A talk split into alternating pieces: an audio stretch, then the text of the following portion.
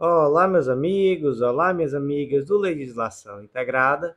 Aqui quem fala é o professor Bruno Valente. Nossa conversa de hoje é sobre o informativo de número 786 do STJ. Antes de começar, aquele convite, se inscreve no nosso canal no Spotify, Deezer, Apple Podcasts, Google Podcasts ou no YouTube e ativa o sininho para ficar sabendo de todas as novidades. Nos segue também no Instagram, arroba legislação integrada, onde todo dia tem novidade e o mais importante de todos os convites, acesse legislaçãointegrada.com.br e vem conhecer o Clube da Lei, esse clube de membros que te dá acesso a todos os materiais de lei seca e jurisprudência do Legislação Integrada e a mais de 100 planos de leitura. Gente, é tudo o que vocês precisam para estudo completo, atualizado e organizado de lei seca e jurisprudência.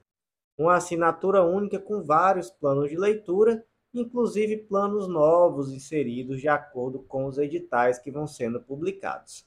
Aproveita também com esse mapa da aprovado, esse curso que te ensina a estudar. Com ele você vai adquirir autonomia para organizar teu próprio plano de estudo de uma forma super estratégica e pautada na tua realidade. Não deixa também de conhecer a editora integrada, essa editora que vem democratizando o acesso à publicação então você pode ter a oportunidade de publicar aquela monografia, aquele TCC que já estava ali na gaveta e que pode até, quem sabe, ser muito útil em uma futura prova de títulos. Meus amigos, sem mais delongas, vamos para o primeiro julgado do dia. O primeiro julgado do dia é da primeira turma do STJ, foi inserido na Lei Complementar 109 de 2001, Lei do Regime de Previdência Complementar, e o destaque ficou da seguinte forma: as contribuições pagas para equacionar o resultado deficitário dos planos de previdência privada podem ser deduzidos da base de cálculo do imposto de renda das pessoas físicas, observado o limite de 12% do total dos rendimentos computados na determinação da base de cálculo do imposto devido na declaração de rendimentos. Sobre o tema, gente, vamos começar entendendo que as contribuições destinadas à previdência complementar elas podem ser normais ou extraordinárias. Normais são aquelas de custeio dos benefícios, normal, não é? O nome já diz. E a extraordinária é aquela que ocorre para custear algum déficit. Então, está faltando dinheiro, tem que ter a contribuição extraordinária. Ela vai ser paga com o objetivo de custear aqueles benefícios que estão vigentes. Certo, agora vamos avançar aqui na discussão. É possível, gente, fazer o abatimento do imposto de renda de parte do valor que é pago a título de contribuição para o plano de previdência complementar. Isso está previsto no artigo 8 inciso 2 da Lei 9250 de 95 e no artigo 11 da Lei 9532 de 99 existe ali um limite de 12% dos rendimentos. Então você consegue abater do imposto de renda, tem esse limite de 12%, aquilo que você paga a título de contribuição para o plano de previdência complementar. Aí vem o tal do pulo do gato. E se for uma contribuição extraordinária? Mesmo assim é possível abater? Gente, a lei não faz distinção, então tanto faz se é a contribuição normal ou a extraordinária. Então basicamente é isso Teve contribuição extraordinária para o plano de previdência complementar? Teve.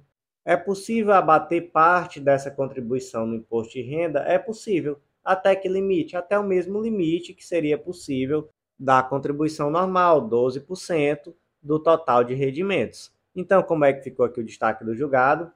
As contribuições extraordinárias pagas para equacionar o resultado deficitário dos planos de previdência privada podem ser deduzidas da base de cálculo do imposto de renda das pessoas físicas, observado o limite de 12% do total dos rendimentos computados na determinação da base de cálculo do imposto devido na declaração de rendimentos. Próximo julgado do dia foi inserido no Código Tributário Nacional destaque da seguinte forma: não é cabível à Fazenda impedir a dedutibilidade do ágio na base de cálculo do imposto de renda pessoa jurídica ou da contribuição social sobre o lucro líquido, nas hipóteses em que o instituto é decorrente da relação entre partes dependentes. Então, aqui é um ágio interno. ou quando o negócio jurídico é materializado via empresa veículo, não podendo presumir de maneira absoluta que esses tipos de organização são desprovidos de fundamento material barra econômico. Gente, julgado aqui muito difícil de entender só pela leitura, né? Muito confuso, muitos conceitos aqui, é, partes dependentes, ágio interno, empresa veículo, mas vamos entender, tá? É, primeiro os conceitos, tá bom? Ágio é o valor adicional que é pago por uma empresa. É, no caso aqui, estamos falando de compra de uma empresa pela outra, né? Ágio é valor adicional. Então, no caso aqui, o ágio é o valor adicional pago por uma empresa ao adquirir a outra. Então, por exemplo, imagina que a empresa A quer comprar a empresa B, fez ali a análise patrimonial e viu que essa empresa B tem um patrimônio de um milhão, mas a empresa A paga 2 milhões por essa empresa B. Por quê?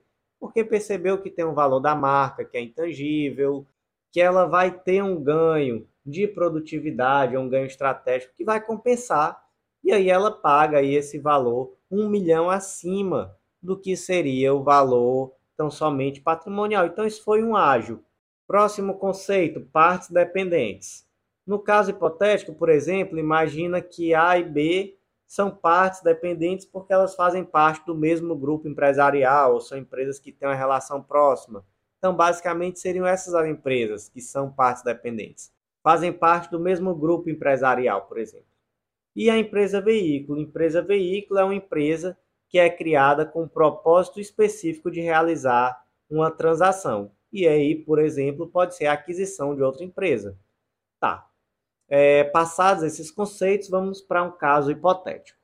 Imagina que A e B fazem parte do mesmo grupo empresarial, elas têm uma relação próxima, né? até por fazerem parte desse mesmo grupo empresarial, eu digo isso para justificar que são partes dependentes.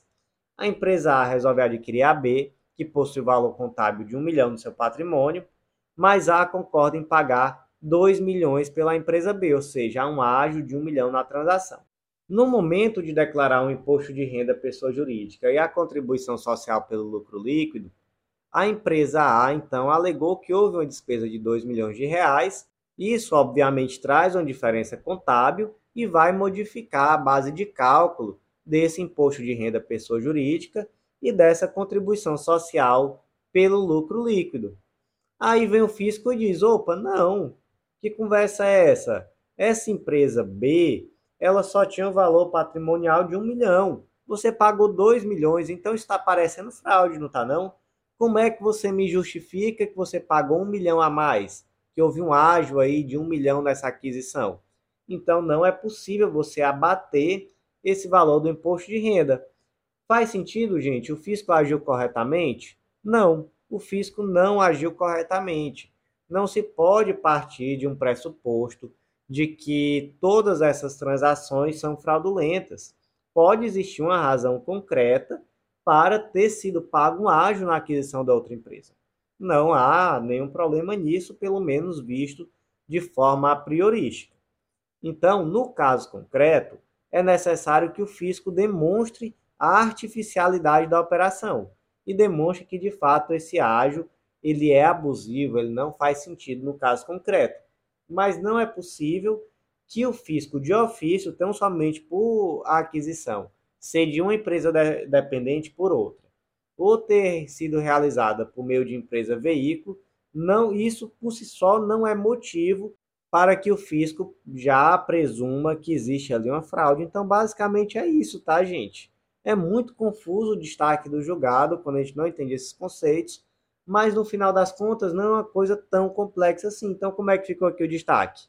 Não é cabível à Fazenda impedir a dedutibilidade do ágio da base de cálculo do imposto de renda pessoa jurídica e da contribuição social sobre o lucro líquido, na hipótese que o Instituto é decorrente da relação entre partes dependentes, ou quando o negócio jurídico é materializado via empresa veículo, não podendo presumir de maneira absoluta que esses tipos de organizações são desprovidos de fundamento econômico ou material. Próximo julgado do dia da segunda turma do STJ foi inserido na Constituição Federal destaque da seguinte forma: Tratando-se de limitação administrativa em regra, é indevido pagamento de indenização aos proprietários dos imóveis abrangidos em área delimitada por ato administrativo, a não ser que comprovem efetivo prejuízo ou limitação além das já existentes. Então vamos lá. Primeiro, o que é uma limitação administrativa? É uma limitação geral imposta pelo poder público ao direito de propriedade com a finalidade de que essa propriedade cumpra uma função social.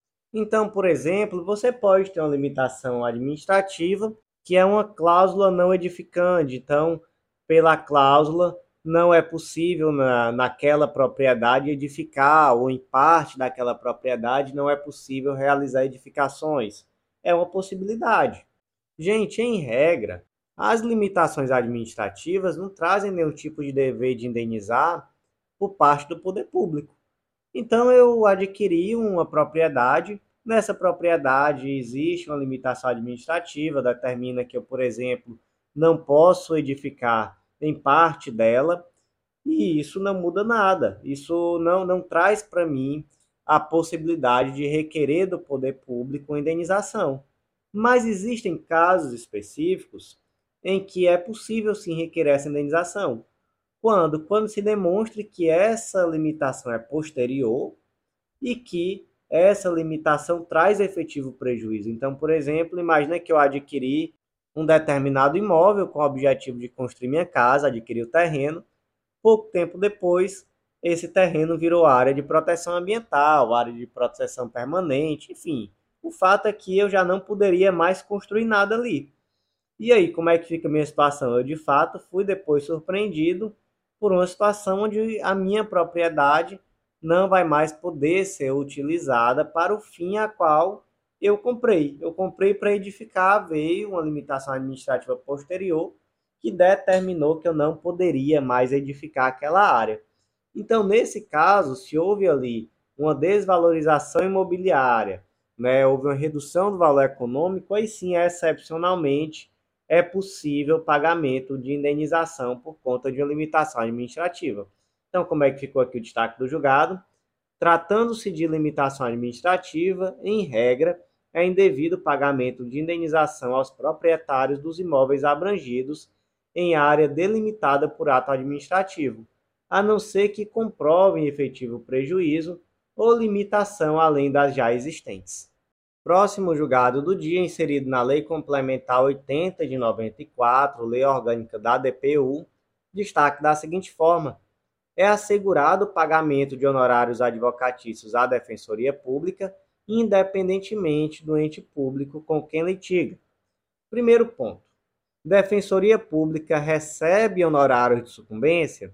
Sim, recebe, está lá no artigo 4 as funções institucionais da Defensoria Pública, dentre outras, executar e receber verbas sucumbenciais decorrentes de sua atuação, inclusive quando devidas por quaisquer entes públicos destinados a fundos geridos pela Defensoria e destinados exclusivamente ao aparelhamento da Defensoria e à capacitação profissional de seus membros e servidores. Está lá no inciso 21 do artigo 4 da Lei Complementar 80 de 94.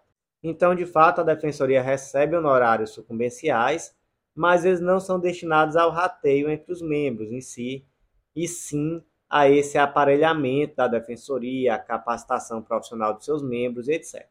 Certo. E se a Defensoria Pública litiga contra o ente público do qual ela faz parte? Então, por exemplo, é a Defensoria Pública do Estado do Ceará litigando em face do Estado do Ceará. O Estado do Ceará pode ser condenado a pagar honorários de sucumbência à Defensoria Pública do Estado do Ceará? Sim. Gente, Defensoria é órgão autônomo.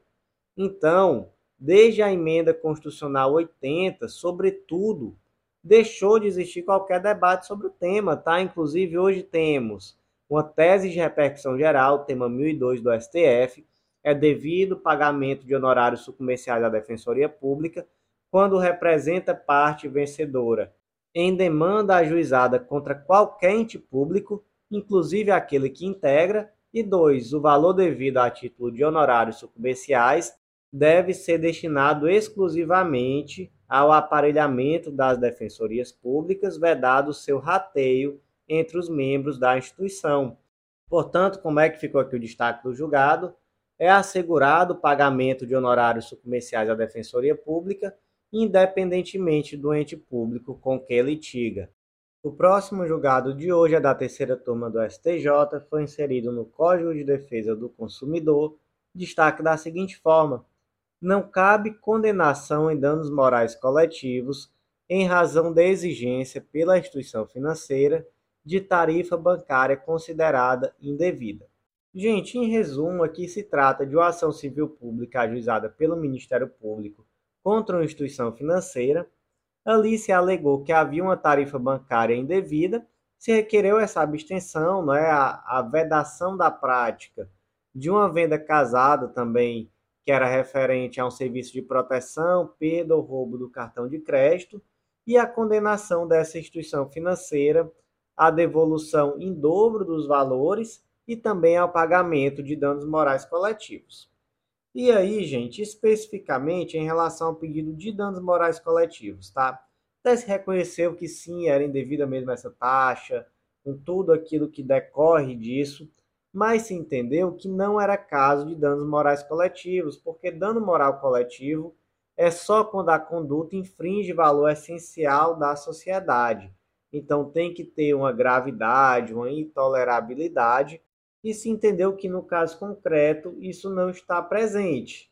É uma decisão questionável? É, mas de fato se entendeu que no caso concreto a mera existência de uma tarifa bancária indevida não leva à condenação da instituição financeira por danos morais coletivos. Destaque então, não cabe condenação em danos morais coletivos em razão da exigência pela instituição financeira de tarifa bancária considerada indevida. Próximo julgado do dia da quinta turma do STJ foi inserido no Código Penal destaque da seguinte forma: não incide a regra da continuidade delitiva nos crimes de estupro praticado com violência presumida. Vamos lá, gente, que esse julgado é interessante, tá? Não se trata de uma novidade, na verdade, até já comentamos em informativos julgados muito semelhantes a esse, mas ele é muito importante. Primeiro ponto, continuidade delitiva. O que é isso? Gente, a continuidade delitiva é uma ficção jurídica que é criada com o objetivo de favorecer o réu. Então, o réu cometeu vários crimes da mesma espécie, nas mesmas condições de tempo, lugar e maneira de execução, de forma semelhante. Nesse caso, os próximos crimes eles podem ser tidos como a continuação do primeiro. Então, no lugar de fazer o cúmulo material desses crimes, você pega a pena de um só dos crimes, se idêntica, ou da mais grave, né, caso sejam crimes diferentes, e você aumenta de um sexto a dois terços. Gente, aqui é um critério meramente objetivo, inclusive no informativo 787, que eu ainda vou gravar o podcast, vocês verão que o STJ agora até fixou tese sobre esse tema, informando que aqui no caso da continuidade delitiva simples, né, da, na do CAPT, o critério é meramente objetivo. Então, cometeu dois crimes, aumenta em um sexto. Três crimes, aumenta em um quinto. Até que sete crimes aumenta em dois terços. Então, nós temos aqui não é, pluralidade de condutas, pluralidade de crimes da mesma espécie e condições semelhantes de tempo, lugar, maneira de execução e outras situações semelhantes. Essa é a continuidade delitiva simples. Mas nós temos também uma continuidade delitiva específica, está lá no parágrafo único do artigo 71, e essa causa ela diz respeito a crimes dolosos realizados contra vítimas diferentes e cometidos com violência ou grave ameaça. Nesse caso, a regra é um pouco mais complicada, porque o aumento é até o triplo. Então, no crime continuado simples, digamos assim, no do CAPT, é um sexto a dois terços, aqui é até o triplo. E aqui nós não temos um critério meramente objetivo, aqui o critério é também subjetivo, então vai ser de acordo com a culpabilidade, os antecedentes, a conduta social e a personalidade do agente, também motivos e circunstâncias. Então aqui é o aumento até o triplo. Gente, pergunta capciosa.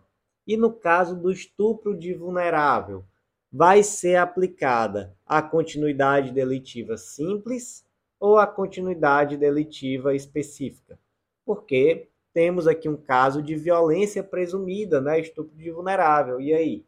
E aí que a resposta da jurisprudência é que a continuidade delitiva específica é tão somente para aqueles crimes em que a violência é real. Então, como no estupro de vulnerável nós temos uma violência presumida, não se aplica a continuidade delitiva específica.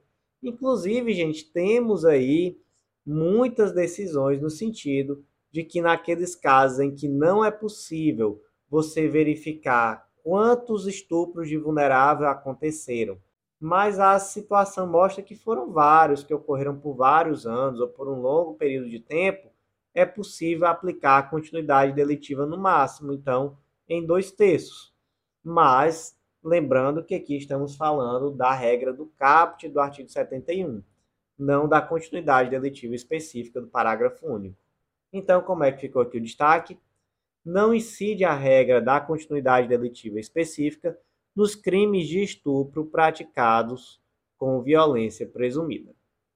Próximo julgado do dia inserido na Lei Maria da Penha, destaque da seguinte forma: a alteração promovida pela Lei 14550 de 2023 não provocou qualquer alteração quanto à natureza cautelar penal das medidas protetivas dos artigos 22, incisos 1, 2 e 3 da Lei Maria da Penha, apenas previu uma fase pré-cautelar na disciplina das medidas protetivas de urgência. Gente, o debate aqui gira em torno da Lei número 14550 de 2023.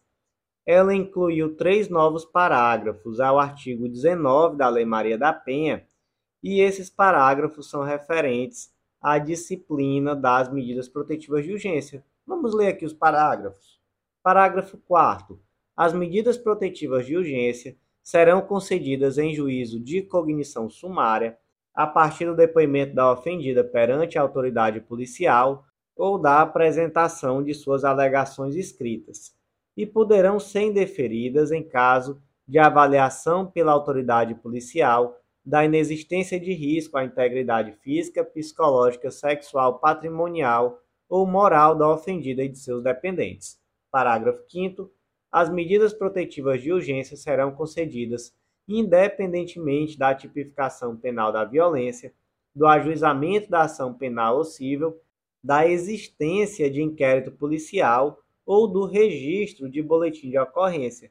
Parágrafo 6 as medidas protetivas de urgência vigorarão enquanto persistir o risco à integridade física, psicológica, sexual, patrimonial ou moral da ofendida e de seus dependentes. Então veja só, medida protetiva, aqui ela pode ser fixada mesmo que não exista sequer ação penal ou civil, inquérito policial, registro de boletim de ocorrência. E a isso se soma aquilo que está previsto no artigo 12c. E certo, a regra é que essa medida protetiva ela é concedida pela autoridade judicial. Mas quando o município não é sede de comarca, mesmo o delegado de polícia pode conceder. E olha só, quando não for sede de comarca e não tiver delegado disponível no momento da denúncia, o próprio policial pode conceder. Então, tudo isso traz um debate no sentido de se essas medidas permanecem sendo medidas cautelares. E o STJ entendeu que sim, mas que na verdade hoje existe até mesmo uma fase pré-cautelar, mas que não perde por isso a medida cautelar, então somente existe aqui uma fase anterior e essa fase tem o objetivo simplesmente de retirar qualquer tipo de embaraço, qualquer tipo de burocracia à concessão dessa medida cautelar. Então, por isso, hoje existe uma fase pré-cautelar, mas isso em nada altera a natureza dessas medidas. Então, as medidas que estão previstas lá no artigo 22, incisos 1, 2 e 3, permanecem sendo cautelares de natureza criminal. Quais são? Suspensão da posse ou registro de porte de armas com comunicação ao órgão competente, afastamento do lado, domicílio ou local de convivência com a ofendida e proibição de condutas, como, por exemplo, a aproximação da ofendida, dos familiares, testemunhas, contato com a ofendida, frequentação de determinados lugares. Essas permanecem tendo natureza criminal. As demais, né, dos incisos 4, 5, 6 e 7, têm natureza civil, tá? Quais são?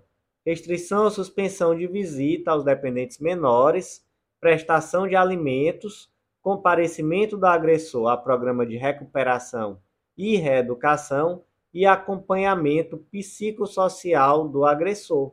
Então, essas daí têm natureza civil, tá? Mas as do inciso 1, 2 e 3 claramente têm natureza criminal e isso não desvirtua, né? Essa nova lei, a Lei 14.550 de 2023, não desvirtua essa natureza. Então, como é que ficou aqui o destaque do julgado? A alteração promovida pela Lei 14.550 de 2023 não provocou qualquer modificação quanto à natureza cautelar penal das medidas protetivas previstas no artigo 22, incisos 1, 2 e 3 da Lei Maria da Penha. Apenas previu uma fase pré-cautelar na disciplina das medidas protetivas de urgência.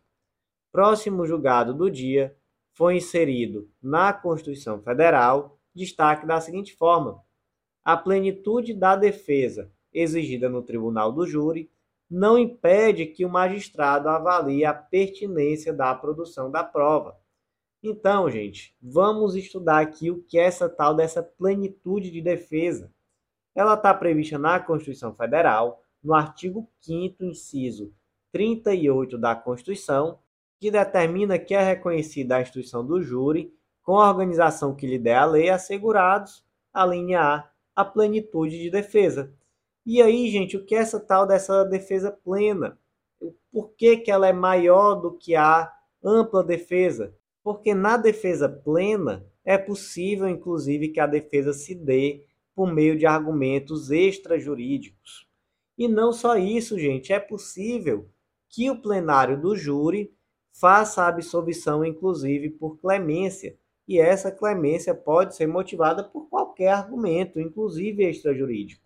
Por isso que a defesa é plena. Mas aí não se pode confundir defesa plena com a plena possibilidade de produção de provas ainda que impertinentes. Uma coisa não tem nada a ver com a outra, tá? Então, se em algum determinado momento a parte pede a produção de uma determinada prova e o juiz verifica que essa prova é protelatória, irrelevante, impertinente, é possível sim, por critérios objetivos, que seja indeferida a produção dessa prova. Então, aqui no caso concreto, o indivíduo queria que o celular da vítima fosse periciada por um outro software. Só que ele não conseguiu demonstrar por que, que essa perícia era relevante, qual o sentido dessa nova perícia. Então, pareceu-se ali uma prova impertinente, uma prova protelatória. E por isso se indeferiu a produção dessa prova. Isso traz uma nulidade, pode-se argumentar, a defesa é plena, tem que deferir todas as provas que forem requeridas. Não, gente. Defesa plena não quer dizer isso. Defesa plena não é licença para protelar. Então, como é que ficou aqui o destaque do julgado? A plenitude de defesa exercida no tribunal do júri não impede que o magistrado avalie a pertinência da produção da prova. Próximo julgado do dia da sexta turma do STJ foi inserido no Código Penal destaque da seguinte forma: é idônea a mensuração da repercussão internacional do delito na majoração da pena base pelas consequências do crime. Então vamos lá, primeira fase da dosimetria. Como é que a gente faz? A gente vai lá no artigo 59 e a gente vai fixar na primeira fase a pena base entre a mínima e a máxima, né? não pode ser menor que a mínima nem maior do que a máxima, levando em consideração as circunstâncias do crime. Quais são? Culpabilidade, antecedentes, conduta social, personalidade do agente, motivos, circunstâncias e consequências do crime bem como o comportamento da vítima. Como é que se calcula isso, professor? Olha, a lei não diz.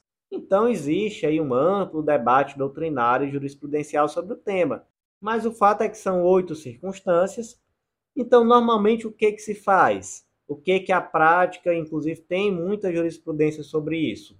Normalmente se pega a pena mínima e para cada circunstância do crime negativa você impõe um aumento e esse aumento a prática forense normalmente estabelece em um sexto, mas podemos defender um aumento de um oitavo, já que são oito circunstâncias do crime. Existem também outras formas de cálculo menos benéficas ao réu, né, mais maléficas, como por exemplo você subtrair a pena mínima pela máxima e, pra, e dividir por 8, e para cada uma dessas, dessas circunstâncias você aumentar esse valor.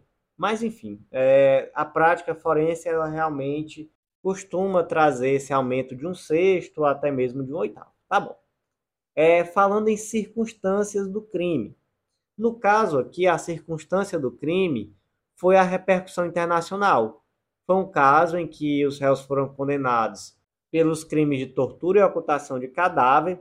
Houve uma repercussão internacional gigante na época e se entendeu que isso acabava por ser uma circunstância negativa. Então, era uma circunstância do crime que apta a negativar a pena base. Com base em que vetou? No vetor das consequências do crime. Então, como é que ficou aqui o destaque? É idônea a mensuração da repercussão internacional do delito na majoração da pena base pelas consequências do crime. Próximo julgado do dia foi inserido no Código de Processo Penal destaque da seguinte forma: a má formulação de quesito com imputações não admitidas na pronúncia causa nulidade absoluta e justifica exceção à regra da impugnação imediata, afastando-se a preclusão. Gente, em regra, a irregularidade na aquisitação no plenário do júri traz uma nulidade relativa. Então, essa irregularidade de quisitação em regra precisa ser imediatamente contestada, sob pena de quê? De preclusão. Certo, falamos a regra, não foi? Mas nesse caso concreto, a nulidade foi tão grave que nem mesmo a ausência de impugnação imediata levou à preclusão. Qual foi o caso? No caso, na decisão de pronúncia, foram atribuídas determinadas condutas ao réu. O réu, entretanto, apresentou recurso em sentido estrito, e aí ele conseguiu excluir parte dessas condutas. Só que qual foi o problema? Lá no momento da aquisitação do júri, se quisitou em cima da decisão de pronúncia inicial e não com base naquela decisão que tinha excluído condutas lá no recurso em sentido estrito. Ou seja, se quisitou algo que não se podia, condutas que não estavam previstas na decisão de pronúncia, pelo menos não na versão dessa decisão que estava vigente, que foi aquela após a decisão do tribunal no recurso em sentido estrito.